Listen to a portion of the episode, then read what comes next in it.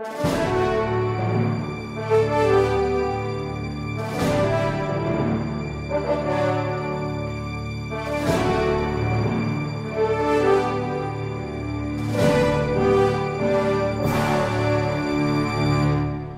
nome do Pai, e do Filho, e do Espírito Santo. Amém. Inspirai, o Senhor, as nossas ações e ajudai-nos a realizá-las, para que em vós comece e para vós termine tudo aquilo que fizermos. Por Cristo, Senhor nosso. Amém. Santa Maria, Mãe de Deus, rogai por nós. Em nome do Pai, e do Filho, e do Espírito Santo. Amém. Então, boa noite a todos.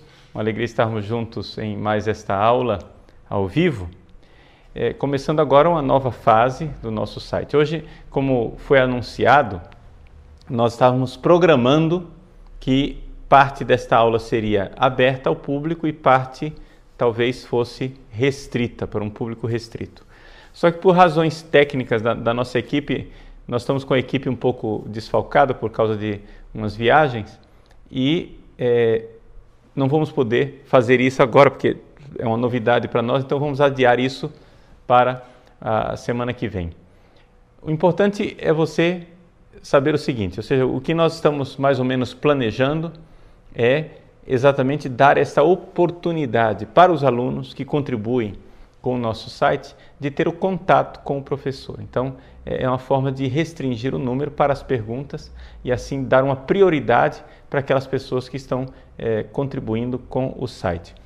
Nós estamos aceitando também outras sugestões, né? que você vira uma, uma outra, uma outra possibilidade. Uma outra possibilidade é, que nós estamos vendo é de deixar estas aulas da terça-feira livres e marcarmos um outro dia, tipo segunda-feira à noite, por exemplo, para é, marcarmos ocasionalmente somente perguntas, né?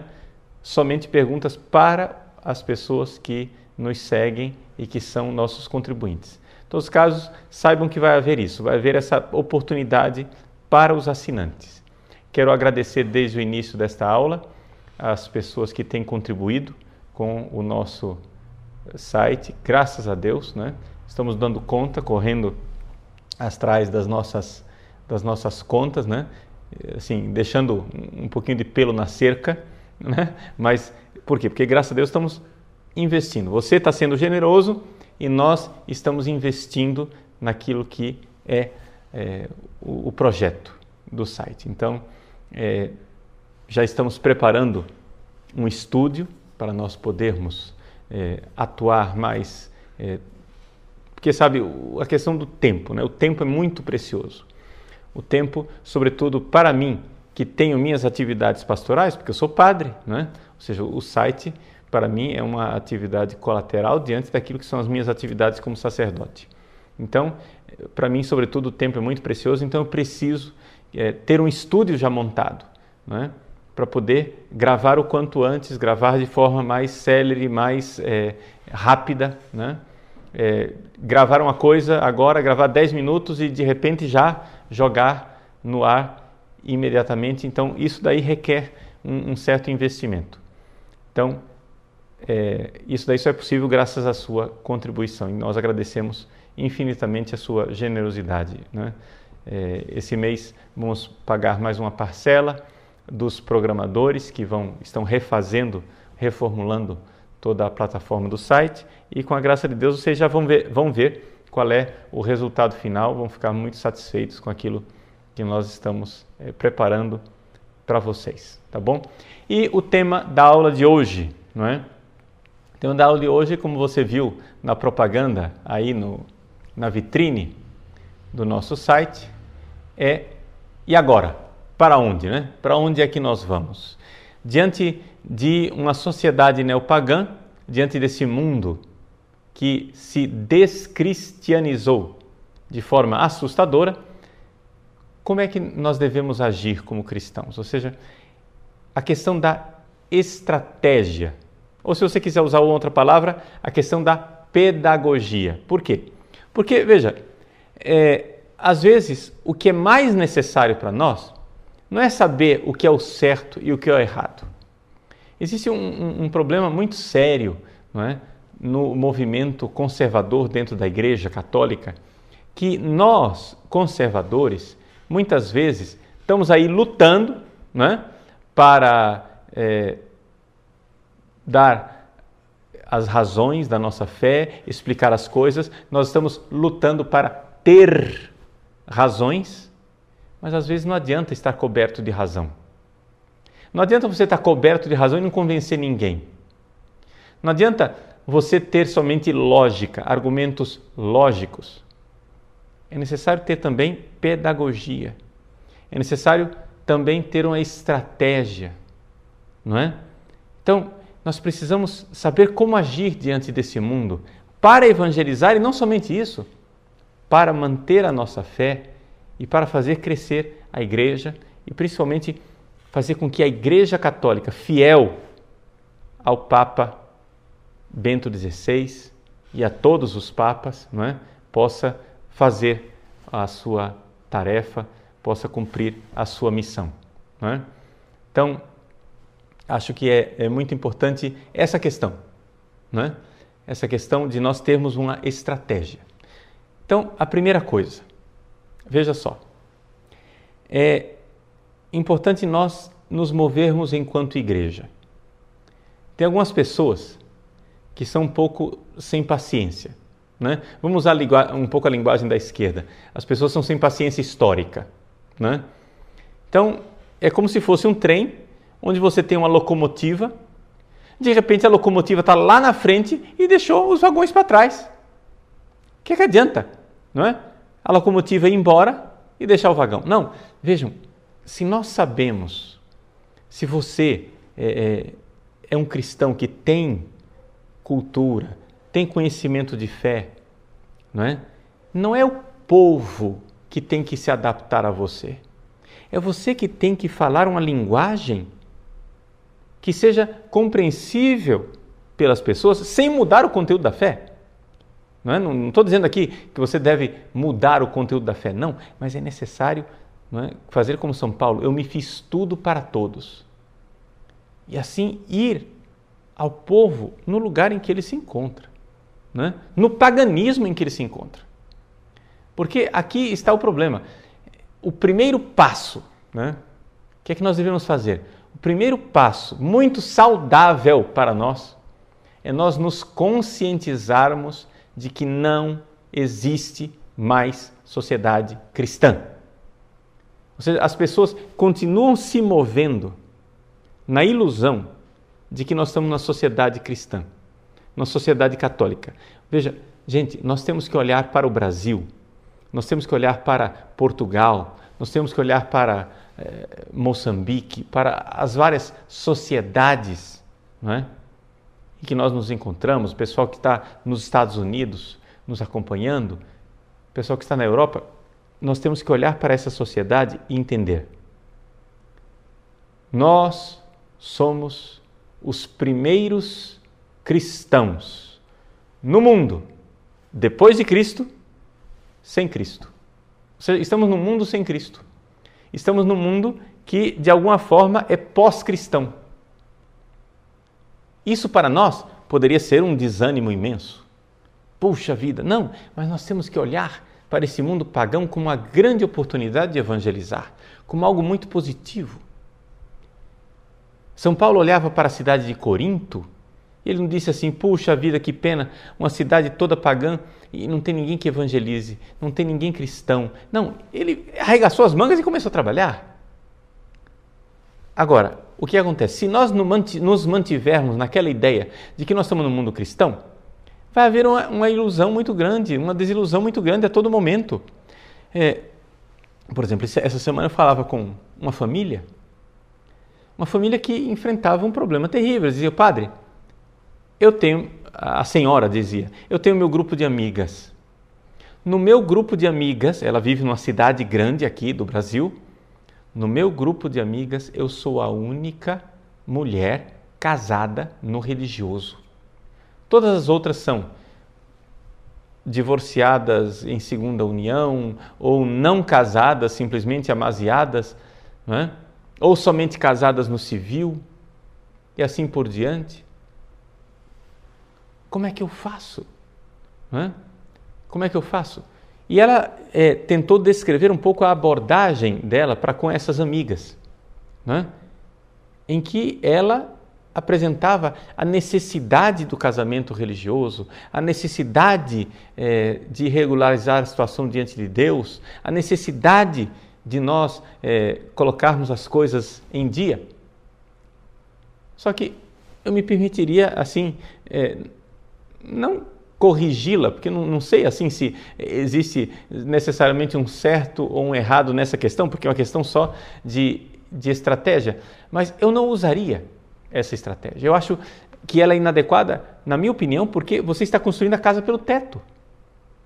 Como é que você vai pegar para uma pedir para uma pessoa que é fundamentalmente pagã, uma pessoa que não tem fé em Jesus Cristo, foi batizada na Igreja Católica, sim, mas eh, não põe os pés na igreja, não reza, não crê, fundamentalmente vive uma vida pagã, vai dizer: olha, case na igreja, case no religioso, porque você está em pecado.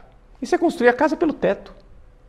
A primeira coisa que nós temos que transmitir é tentar transmitir a fé. Não é? E isso a gente não transmite assim é, é, no grupão, a gente transmite no corpo a corpo, no mostrar, saber colher a ocasião em que aquela pessoa mostra o quanto a sua vida é insensata, é, demonstra um mal-estar, não é?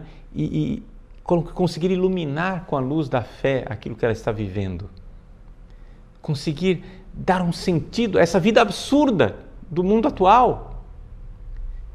Quando a pessoa começa a ver que a vida que ela vive é absurda, sem sentido, e começa a ver que existe um sentido em Deus, as coisas podem começar a mudar. Podem começar a mudar. E aí pode-se dar os passos na direção da fé, aos poucos. É um trabalho lento, um trabalho difícil, claro, mas somente depois que a pessoa eh, reatou, digamos assim, o seu relacionamento com a igreja e entrou na caminhada de fé, ela mesma vai sentir a necessidade de regularizar a sua situação para poder comungar, para poder participar da igreja. Mas se você simplesmente é, é, algumas mães ficam insistindo, por exemplo, com, com os filhos, né? Filhos que não têm fé nenhuma, filhos que eh, não põem os pés dentro da igreja, não querem saber de religião. Não, você tem que casar no religioso. Mas, minha senhora, ele já está em estado de pecado. É lastimável, eu não estou dizendo que está certo a situação do seu filho. Mas o primeiro passo não é o casamento religioso, você está querendo construir a casa pelo teto. O primeiro passo é transmitir a fé. E se você não consegue transmitir a fé, joelho no chão. Penitência, jejum, confiar, entregar a Nossa Senhora. Ela, o anjo da guarda, Nosso Senhor Jesus Cristo, vão conseguir alguma, de alguma forma né, fazer um, um tempo da graça para essa pessoa. Crer na ação de Deus. Porque não basta somente ter estratégia. É necessário crer que Deus age no nosso meio e é Ele quem está fazendo as coisas. Então, essa, essa, eu acho que esse ponto inicial é fundamental. Nós sairmos de uma mentalidade de um mundo cristão. Não é? uma, uma mãe ou um, uma pessoa que começa a cobrar dos outros casamento religioso ainda se move num contexto social de catolicismo. Não há mais catolicismo na nossa sociedade. Nós somos minoria. Enquanto nós não criarmos esse ethos de minoria, essa, essa é, consciência de que nós somos minoria, não vai mudar.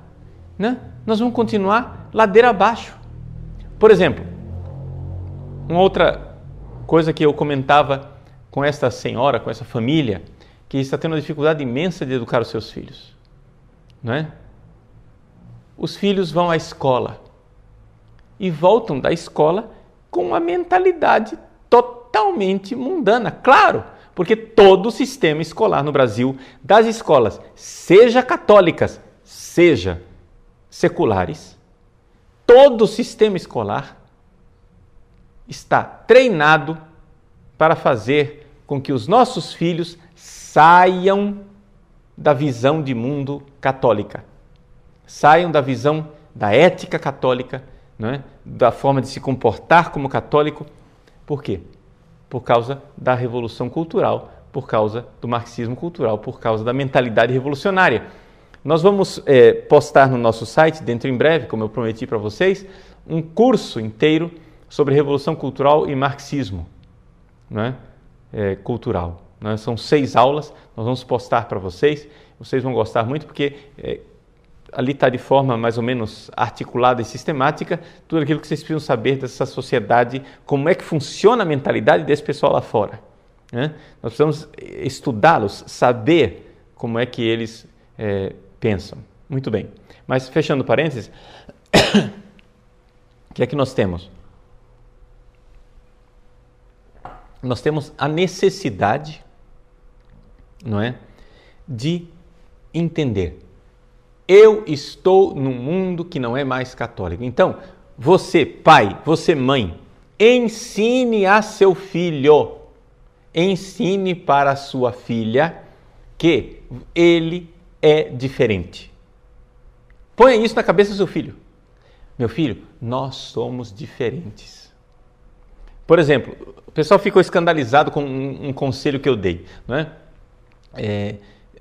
Algumas pessoas perguntaram, padre, como é que eu faço? Eu, o que é, que é melhor? É colocar meu filho numa escola católica? Bom, depende da escola católica do seu filho. Mas se a escola católica na qual o seu filho, se for uma escola católica boa, que ainda dá catequese, que dá a doutrina da igreja, que ensina a ser cristão, que ensina o que é certo e o que é errado, a fidelidade ao Papa, a devoção a Maria, não é? Amor a Jesus Cristo, tudo bem. Mas se a sua escola católica for do tipo da, da, de uma escola, um professor veio me dizer, né? Ele foi contratado por uma escola católica para dar ensino religioso e a freira, a diretora da escola, chamou o professor na sala de aula e disse: Professor, o senhor está sendo contratado, mas na aula de religião o senhor está proibido. Veja só, o senhor está proibido de falar de Jesus. É esse o mundo louco no qual nós estamos, em que uma freira, uma religiosa, proíbe o professor de falar de Jesus. Então não se admire, meu filho, que o seu filho vai para a escola católica e volta mais pagão do que foi. Entende? Então, muitas vezes, veja, julgue pelo que o seu filho está recebendo. Se o seu filho não está recebendo uma educação verdadeiramente católica, meu irmão, feche a matrícula nessa escola, coloque numa escola secular, ateia que seja. Mas que você possa em casa dizer para o seu filho: meu filho, esses malucos pensam assim porque eles são ateus. Nós somos cristãos, nós cremos em Deus, nós pensamos diferente. Mas se você põe o seu filho na escola católica e ele aprende maluquice lá, quando em casa você tentar ensinar o catolicismo para ele, ele vai dizer assim: Mas papai foi o padre quem me ensinou, papai foi a freira quem me ensinou. E você vai ter que autoridade para dizer. Entendeu? Para até você explicar para o seu filho que focinho de porco não é tomada, o negócio vai levar tempo, né? Então, pelo menos você vai, ó, nós somos católicos, nós somos diferentes. Nós somos católicos. Nós não somos iguais aos outros. Nós temos que tirar da cabeça do católico essa mentalidade de que nós somos a maioria, que nós somos iguais aos outros. Não. Não.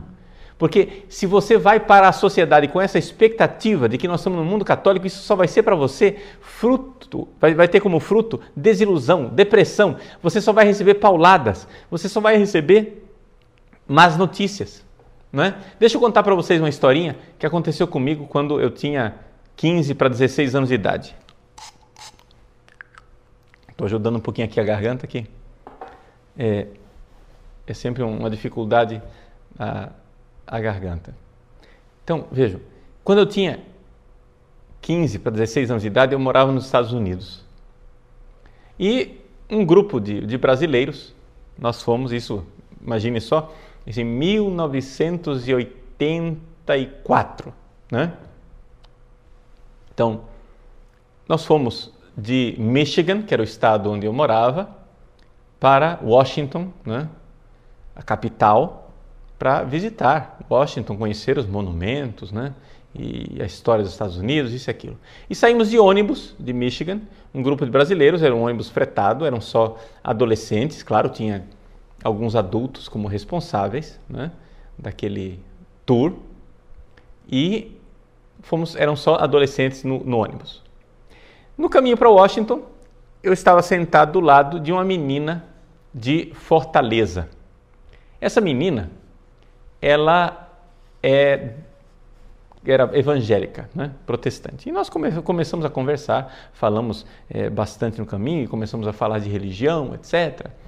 E nessa nossa conversa surgiu né, muita partilha, algum, claro, teve sempre alguma desavença, é uma protestante, eu era católico, nós discutimos alguma coisinha sobre, mas muito, um clima muito pacífico, muito dialogante. E lá pelas tantas, depois de muita partilha, muita coisa bonita que nós falamos, partilhamos um com o outro, nossa vida de oração, nossa vida com Deus, isso e aquilo, lá pelas tantas, acabou o assunto, né? porque a viagem era comprida, horas e horas de viagem, acabou o assunto, e ela sentada do lado da janela, eu estava sentado do lado do corredor. Ela ficou ali do lado da janela, pôs a mão no rosto, olhando pela janela, e de repente ela falou consigo mesma, assim sozinha: Meu Deus, quem diria um cristão dentro do ônibus? Deu para notar? É essa atitude que nós precisaríamos ter.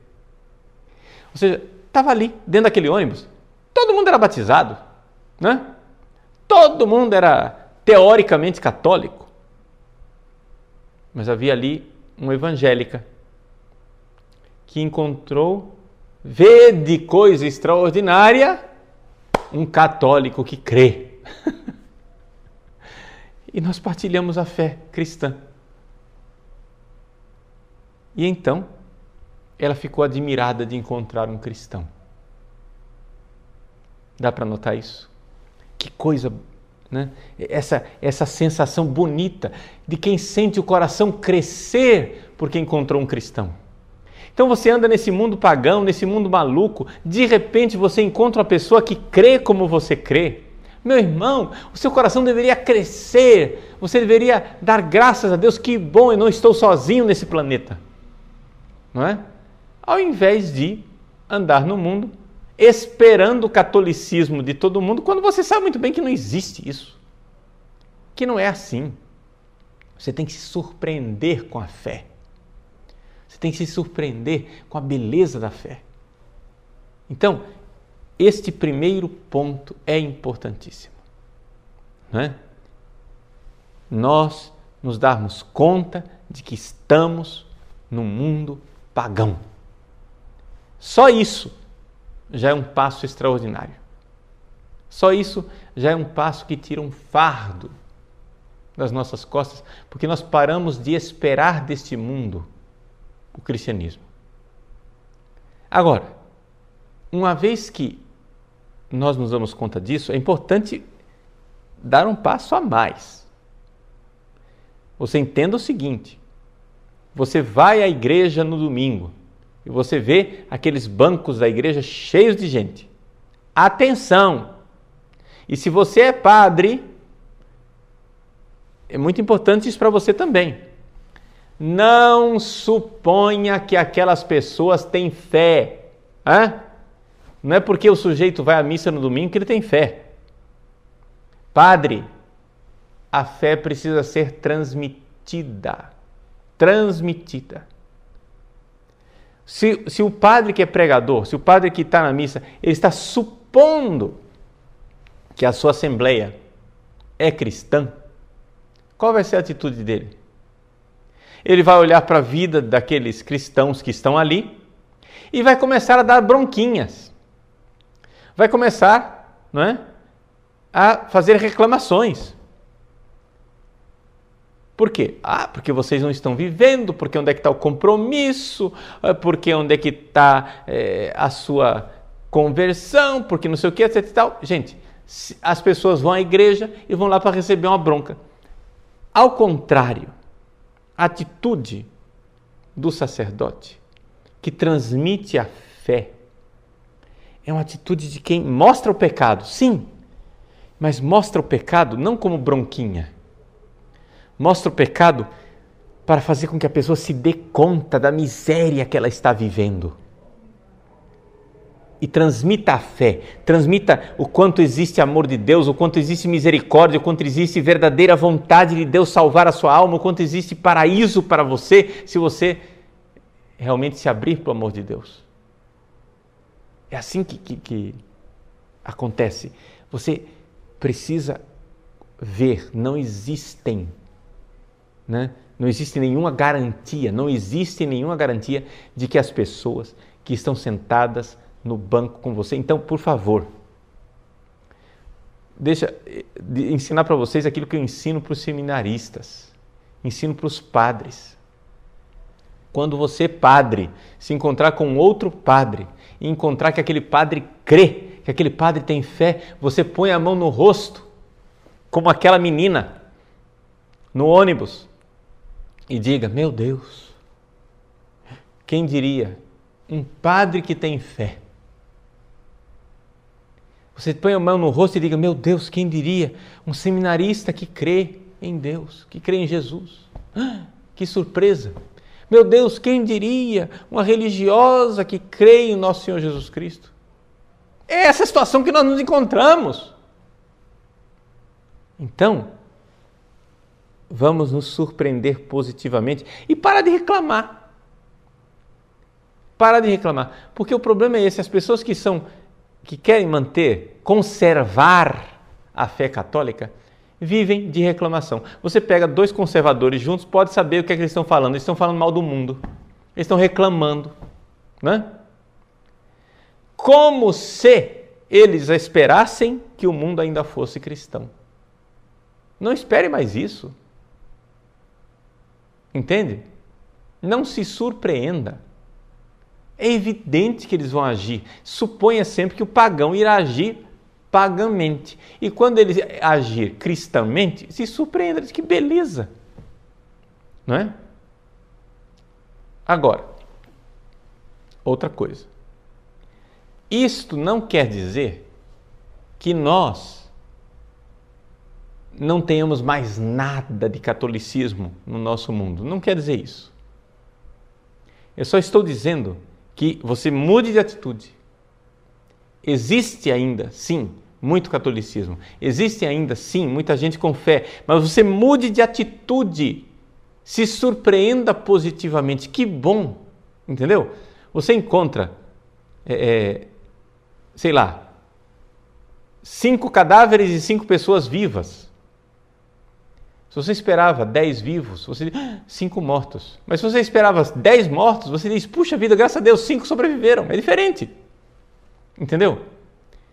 Então decrete, decrete para você que as coisas não vão bem, que nós estamos no mundo neopagão, não confie no mundo, é necessário desmundanizar-se.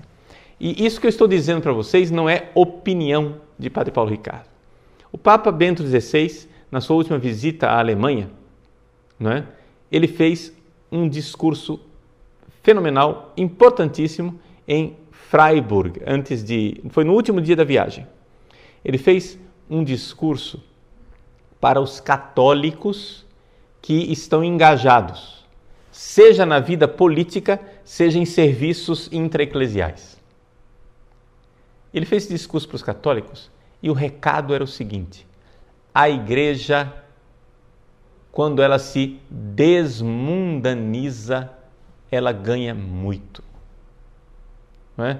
Muita, muita gente, por exemplo, é, é, olha com, com lástima é, quando a igreja teve seus bens confiscados, quando a igreja perdeu poder é, em muitas situações históricas, quando a igreja deixou de influenciar politicamente, etc. e tal, e a igreja perdeu certas alianças, o Papa Bento XVI chegou e disse: Olha, uma igreja desmundanizada é uma coisa boa no fim das contas porque certos conchavos da igreja com o poder não é, simplesmente tornam a igreja mais mundana, simplesmente fazem com que a igreja traia a sua missão. Esse é o resumo dessa, é, desse discurso do Papa Bento XVI e a gente vê claramente que é o coração dele. É ele quem realmente escreveu aquele discurso. Então, essa ideia de que nós temos que ter uma separação do mundo. Entende? Por quê? Porque se o mundo vai mal e a igreja tem uma certa crise interna, dois doentes que ficam se abraçando muito, um vai contagiar o outro, ao invés de se curarem mutuamente. Então vamos, vamos primeiro arrumar um pouco a casa e vamos de nos desmundanizar. Entende? É esse o processo. Ou seja, entenda que o mundo é pagão, nós somos diferentes e vamos arrumar a casa. Então, esse é o segundo passo. O segundo passo é uma formação.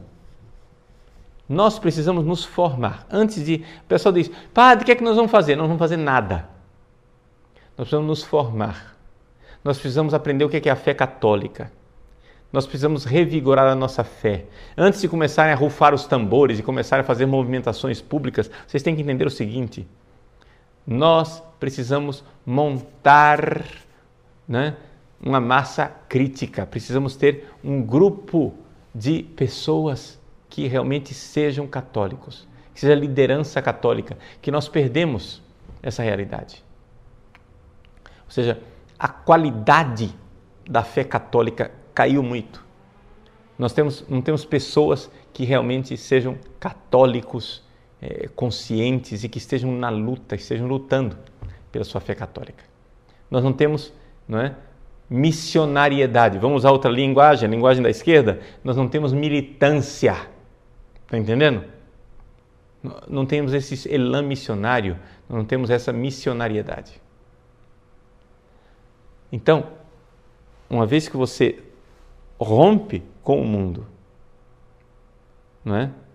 E começa a olhar com alegria o fato de que, puxa vida, que bom, Igreja Católica, que beleza ser católico. Quando você começa a se entusiasmar, usando a linguagem de Paulo VI, pelo mundo fantástico da Igreja Católica, quando você começa a ter esse processo, então realmente as coisas começam a ser melhor. Você começa a se formar, esse é o segundo passo. Formação. Então, veja, nosso Senhor nos colocou nesse mundo para fazer duas coisas: pescar e apacentar. A primeira coisa é a pescaria. O que é a pescaria? Você precisa tirar o peixe do seu elemento, que é a água. Entendeu? Você precisa tirar o pagão do mundo. Tire o pagão do mundo. O primeiro pagão que você tem que tirar do mundo é você. Não saia por aí como missionário antes de você entender que você também é território de missão. Então, entre nesse processo de despaganização em que você rompe com o mundo. Uma vez que você foi pescado, é necessário agora apacentar. Pescar e apacentar, as duas coisas. Então, essa formação, essa formação. Uma vez que nós tivermos isso, esses dois pontos principais, aí dali para frente a gente pode organizar alguma coisa. Aí nós poderemos fazer alguma coisa, porque aí nós teremos padres desmundanizados e formados, não é? Nós teremos leigos, religiosos, não é? Porque a situação nossa é, é calamitosa, calamitosa. Por exemplo, um padre, um amigo meu, me mostrou um programa que fizeram na Itália recentemente. É? Um programa desses de, de auditório, né? desses programas é, seculares, vulgares até, de, que apelam muito para o corpo feminino, né? aquelas dançarinas, etc e tal, uma espécie de, de chacrinha, né? um negócio assim. Pois bem, nesse programa, lá na Itália, fizeram uma enquete e foram perguntar para sacerdotes, padres. A primeira pergunta: Padre, o senhor acha que os dez mandamentos são importantes?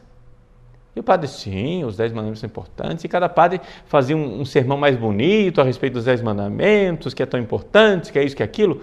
Depois que eles mostraram esses padres, vinha a segunda pergunta. Tá bom, padre, então qual é o sétimo mandamento? Qual é o nono mandamento? Qual é o sexto mandamento? Gente, uma coisa espantosa, espantoso a maior parte dos padres não sabia dizer o mandamento. Impressionante, impressionante. E, atenção, A pesquisa foi feita em Roma e com padres do mundo inteiro que estão estudando em Roma. Os caras estão fazendo mestrado, doutorado, mas não sabem os dez mandamentos. Esse é o nível de descatolização. Descatolização, eu sei lá como é que fala. Deixamos de ser católico. Né? Descatolicização do clero. O sujeito não sabe os dez mandamentos? Gente, vocês sabem o que, é que isso quer dizer?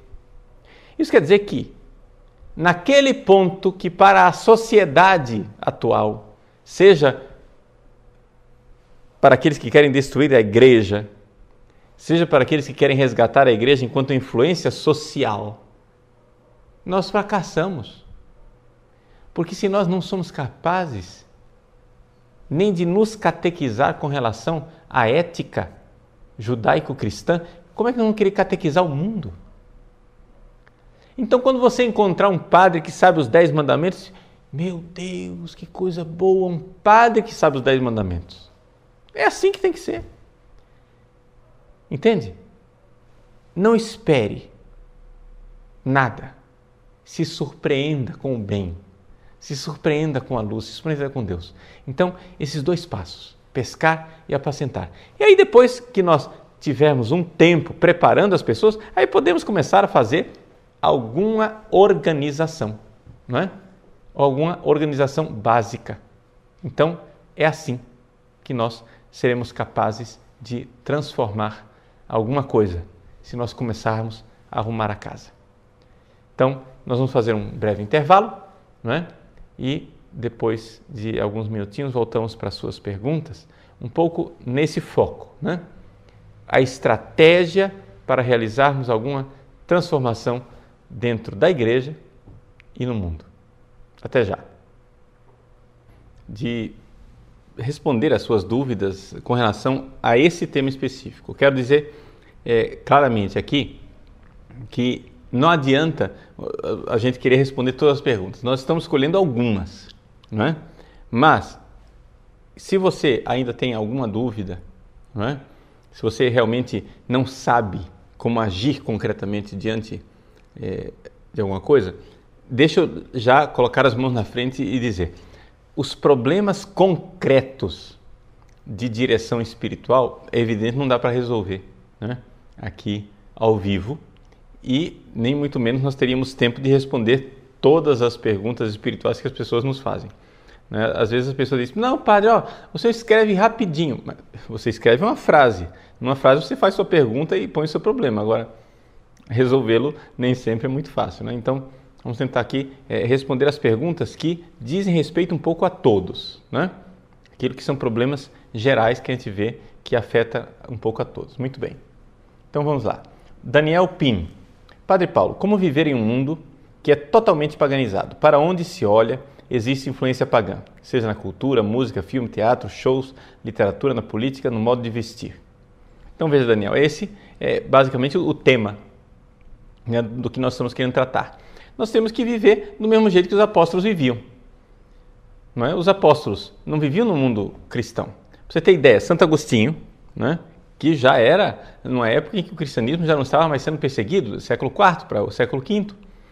Santo Agostinho, ele tinha que conviver com o fato de que na cultura romana em que ele se encontrava, as pessoas tomavam banho nas termas.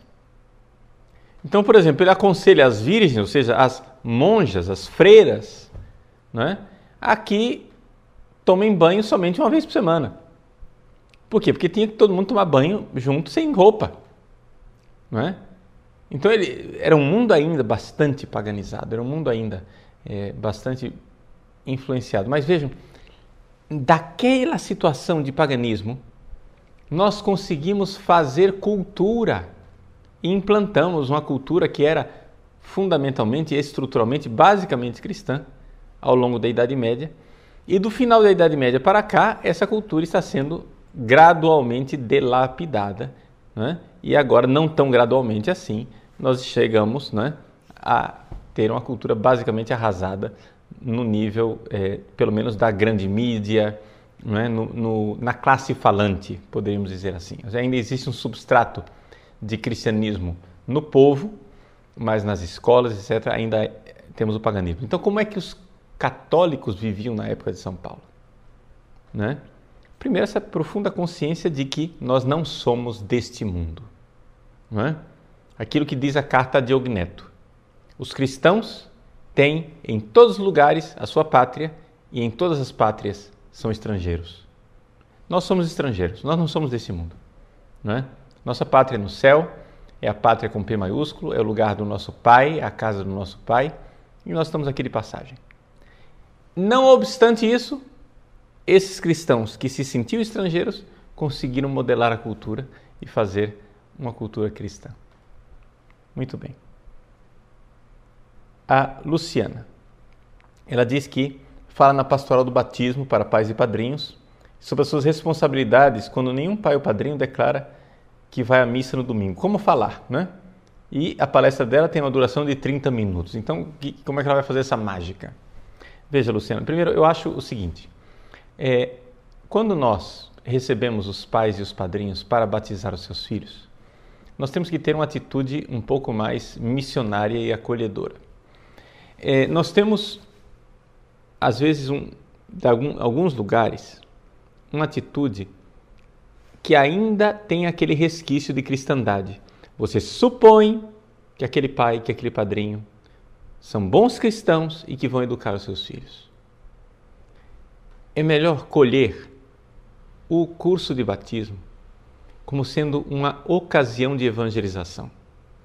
Ou seja, muitos daqueles pais e padrinhos não colocam os pés na igreja há muito tempo. Nós vamos pegar aquela oportunidade que nós temos de evangelizá-lo e transformá-la numa cobrança. Não. Nós temos que transformá-la numa resposta. E a primeira coisa é fazer com que eles notem que eles estão vivendo um vazio, uma dificuldade. Né? Ou seja, em palavras pobres, ao meu ver, isso é minha opinião, tá? Muito cuidado porque é só minha opinião. Ao meu ver, no encontro como encontro de pais e padrinhos, nós deveríamos ter um, uma tonalidade um pouco mais querigmática, não é? Ah, mas os pais e os padrinhos devem se responsabilizar. Sim, mas a bronquinha não vai mudar a situação. Mas se você conseguir tocar alguma coisa no coração deles, para que eles depois busquem a igreja no domingo seguinte, e depois no outro, e depois no outro, as coisas talvez mudem. Não é? E aí você tem uma chance maior de que ele de fato eduque o seu filho, o seu afilhado, na igreja católica. Se ele diz, puxa vida, me fez bem ir à igreja. Não é? Mexeu nas minhas angústias e, e eu, eu, sinto que eu realmente estou precisando de Deus. Então, se você leva, é? é aquele, aquilo que eu contei para vocês numa outra aula, né?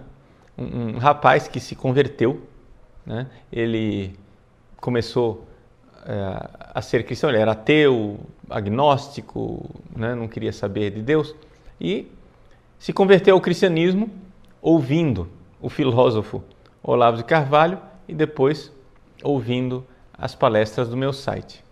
Ele chegou, inicialmente, ele se converteu para uma igreja evangélica. Chegou lá e foi para a igreja evangélica e então disse: Eu quero ser evangélico. Puxa vida, eles carregaram né, esse rapaz no colo e conduziram ele e acolheram e fizeram festa, que bom.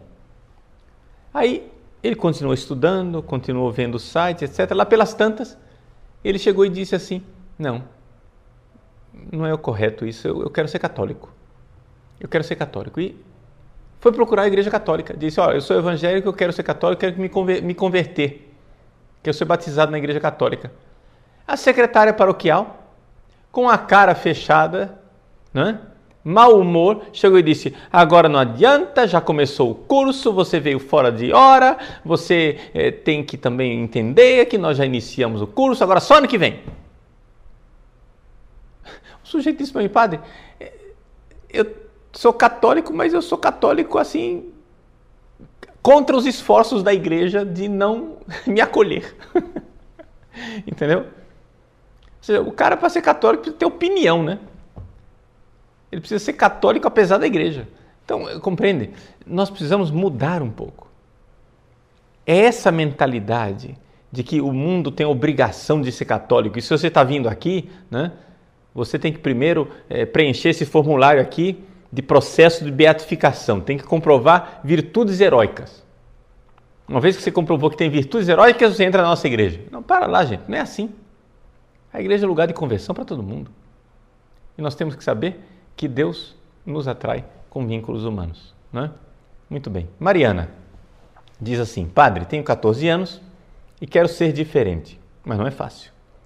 Na minha sala de aula, oitava série, foi distribuída hoje, foram distribuídas seis caixas de camisinha, incentivando o seu uso. É, Mariana, é terrível. Né? É este o mundo pagão no qual nós nos encontramos. Tá? Era o mundo no qual vivia São Paulo, no qual vivia São Pedro. Né? Existem estudos que provam que o Império Romano caiu exatamente por causa da sua decadência moral. Exatamente porque estava num tal estado de devassidão que aquela sociedade já estava podre e o Império Romano não tinha como se sustentar de pé. Então, nós estamos na mesma situação do mundo de São Pedro e de São Paulo. Não pense que era muito bonito ser cristão naquela época. Era uma verdadeira revolução. Agora, existe aqui uma coisa, uma característica importante que nós temos que lembrar, que eu não mencionei no primeiro bloco, não é? Que também é uma característica que estava lá no mundo de São Pedro e São Paulo. Nós cristãos somos hostilizados, não é? Como diz a carta de Ogneto, os cristãos amam a todos e por todos são perseguidos. Tá? Então, Mariana, minha filha, cuidado. Você vai ser diferente, mas não seja diferente batendo de frente com as pessoas. Entende? Se você vê é uma amiga, é um amigo que tem abertura, que você vê que estão é, abertos, então você vai dar o seu testemunho, não é? Você tem que dar o testemunho onde existe abertura o cristão não é um suicida, não é? A igreja nunca, nunca, nunca apoiou o suicídio. Essa coisa de chegar e dizer, ah, eu vou lá meter a cara mesmo que eu me lasque. Não, isso é imprudência. Isso é imprudência. Isso não é o caminho, não é?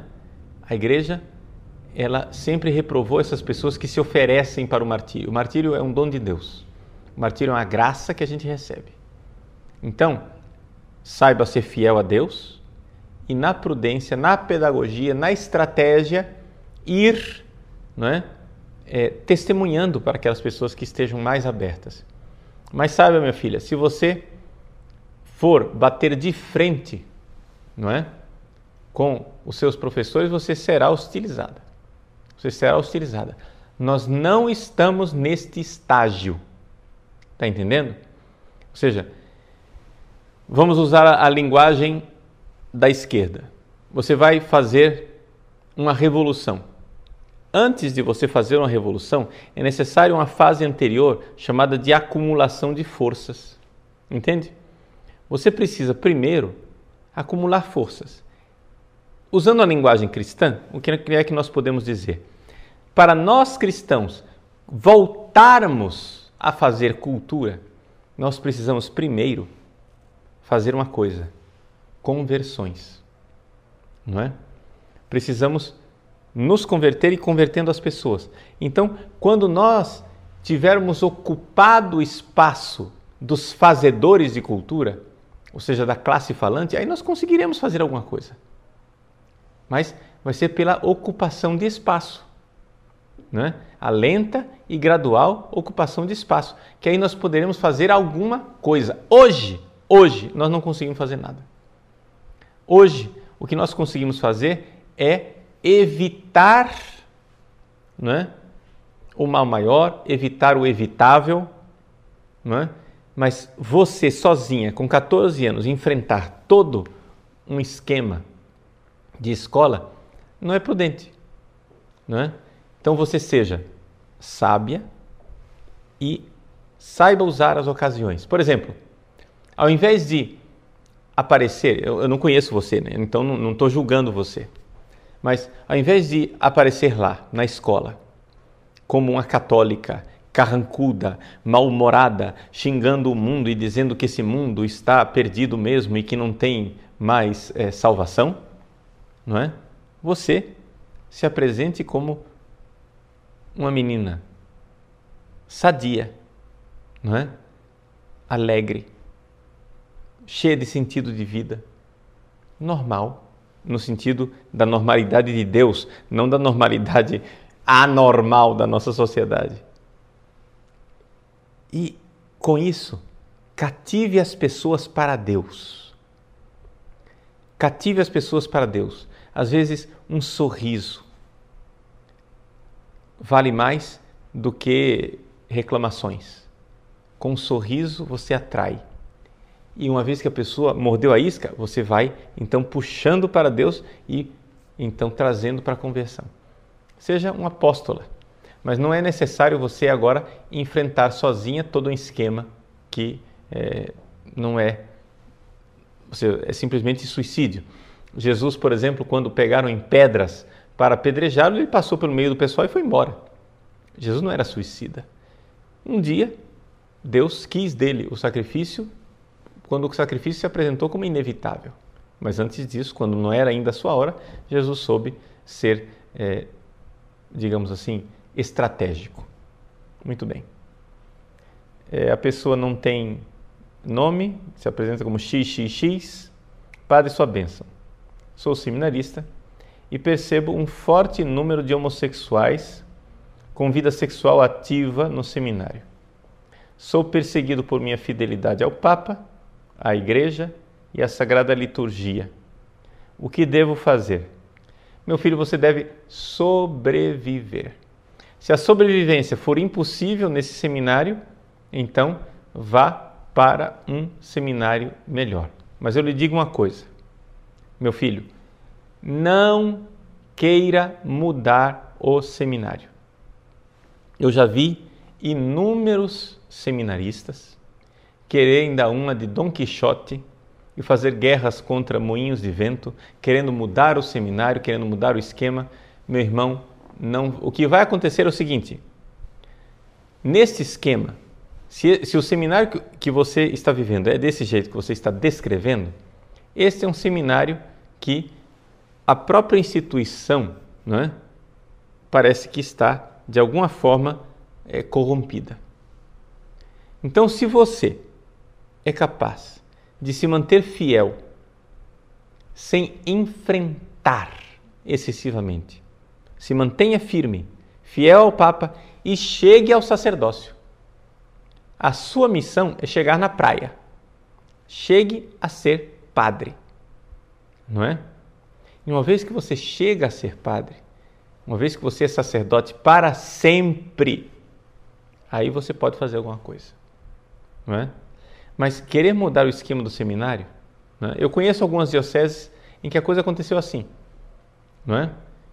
que seminaristas, muito discretamente, sem se expor demais, sem enfrentar, né? Por exemplo, o reitor era contra o uso da batina, do clérigman, etc. Ah, não teve dúvida. seminarista de calça jeans, de camisa polo, tranquilamente, seguiu, foi, né? Foi ordenado padre. Uma vez que ele foi ordenado padre, ele pôs a batina dele e começou a trabalhar, né? Começou a trabalhar, foi criando a confiabilidade na diocese, até mesmo do bispo, de alguns padres, e terminou trabalhando até mesmo na equipe de formadores.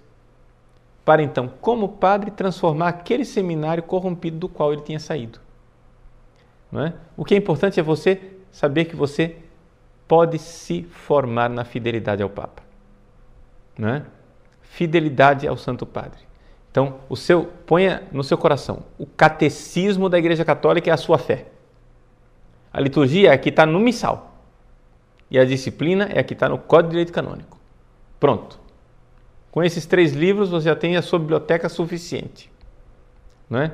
O que você conseguir construir em cima disso é ótimo, é lucro, claro. Mas sabendo essas três coisas, não é? Sabendo bem e, claro, tendo os volumes da liturgia das horas. Né? Sabendo aí, você já tem a sua biblioteca essencial. Claro, acrescente algum livro de devoção, alguma coisa a mais, o Tratado da Verdadeira Devoção à Virgem Maria, a Imitação de Cristo, as Confissões de Santo Agostinho, etc. Os grandes livros de espiritualidade. Mas saiba que o que vai mostrar você, o sacerdote que você deve ser, é a vida dos santos. A vida dos santos, dos padres que foram santos, a quem você deve imitar. Então, Permita que a igreja de dois mil anos seja a sua formadora, não é? Lute as lutas que o Papa está lutando. Porém, se você no seminário não tem ambiente para isso, então, meu filho, a sua grande missão é sobreviver. Sua grande missão é chegar a padre, porque a igreja precisa de padres fiéis como você. Porque se você agora quiser bater de frente com o seminário, vai acontecer uma coisa: eles vão colocar você para fora, não é? Eles vão excluir você do seminário e quem vai chegar ao sacerdócio são os maus. Entendeu? E se você quiser fazer alguma coisa para expulsar aqueles homossexuais, etc., para que não cheguem ao sacerdócio, meu irmão, quem vai ser expulso é você. Eu já vi isso acontecer muitas vezes. Então, para de querer ser o policial, para de querer ser o justiceiro, para de querer ser o formador no seminário, você não está aí para reformar o seminário, você está aí para chegar a padre. Ponto. Né? Ou seja, em palavras pobres, fidelidade ao Papa, não bata de frente, fica na tua e chegue ao sacerdócio. O codinome da pessoa é católico conservador. Ele pergunta assim: há tantas divisões entre os conservadores, uns tradicionalistas demais, outros menos radicais. Não seria hora de unir forças e tentar fazer com que a doutrina católica seja trazida à luz diante da sociedade? Estou certo? Sim. Veja, é, é claro, nós precisaríamos unir forças. E como é que a gente faz para unir forças? Para unir força, nós precisamos, antes de tudo, de uma política de coalizão. O que quer dizer política de coalizão? Quer dizer o seguinte: que nós, católicos mais conservadores, temos que parar de ter essa visão integrista. Integrista quer dizer o seguinte: ou você concorda comigo em tudo, ou você é Satanás. Entende o problema? O cara discorda de você numa coisa, já é herege. Acabou. Não, pera lá. Vamos nos unir ao redor de um consenso. E esse consenso não é o padre Paulo Ricardo, não é você. Esse consenso é o Papa. E o Papa Bento XVI, real e concreto. Não é? Vejam que o nosso site ele tem essa característica. Nós estamos lutando as lutas que o Papa está lutando. E aquilo que o Papa, os temas que o Papa não está tratando, eu também evito tratá-los. Por quê? Porque eu não vou ficar agora puxando a bandeira sozinho. Entendeu? Nós precisamos não é? unir, coagular as forças. Precisamos nos unir numa plataforma básica que é a fidelidade ao Papa, a devoção à Virgem Maria, não é? E a devoção, a adoração devida e o respeito à Santíssima Eucaristia. Então, tendo essas três colunas, não é? Essas três canduras que são o Papa, a Virgem Maria e a Eucaristia, nós estamos no nosso católico, né? na nossa fé católica básica, fundamental. E aí, a partir disso, a gente tem uma, uma plataforma para nos unirmos. Os detalhes, gente, né? vamos, vamos parar de, de, de, de lutar contra nós mesmos. Né? Nesse sentido, a, a esquerda, não é? através da escola de Frankfurt, eles têm uma, uma expressão que os reúne, que é tolerância total com a esquerda e intolerância total com a direita. Então o que acontece? Eles entre si têm discordâncias imensas, mas se toleram mutuamente. A intolerância é com a direita. Nós não podemos pagar na mesma moeda, mas podemos usar um outro, uma outra categoria, a categoria da comunhão. Vamos procurar a comunhão naquilo que é o fundamental, a nossa identidade católica. É? E vamos entender que é possível discordar de certos aspectos, sabendo que no fundamental nós estamos juntos. Por exemplo, nesta política de coalizão, não somente nós católicos conservadores vamos precisar nos unir, mas lá na frente, quando nós tivermos é, um, um movimento realmente conservador no nosso país, nós vamos precisar nos unir, inclusive, aos evangélicos conservadores e aos judeus conservadores, para então, cada um, na sua própria instância, unirmos força para conseguirmos reintroduzir no nosso mundo desvairado a moral judaico-cristã. E assim termos a sociedade, pelo menos basicamente cristã. Né? É essa a ideia. Muito bem. Então, é, concluímos por aqui com alguns avisos finais. Primeiro, o pessoal do site, aqui a nossa equipe, pede para avisar né, que você, que é assinante, renove a sua assinatura né, e nos ajude nas bolsas que nós temos para os seminaristas. Você que é seminarista e não tem condição, né, você que é catequista, líder e não tem condição de assinar o site, porque realmente não tem condições, olha, 30 reais é muito pouco, gente. É muito pouco, tá?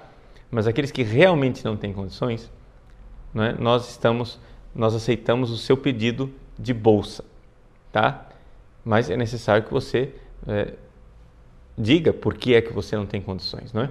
Então, ah, porque eu sou um seminarista e vivo de doações, não tenho condições, etc., por aí. E então, é, nós aceitamos pedidos de bolsa aqui no nosso site. Agora, isso também em contrapartida, nós precisamos da generosa doação de algumas pessoas que continuem não é, fornecendo essas bolsas. Por quê? Porque nós, se damos acesso a pessoas gratuitamente, nós precisamos a contrapartida né, do dinheiro que, que entre para contrabalançar aquela aquelas bolsas que nós damos. Nós esperamos que vocês realmente entrem conosco nessa luta. É? Nós somos, queremos entregar essas armas espirituais na mão de Deus, oferecer através do coração de Nossa Senhora, não é?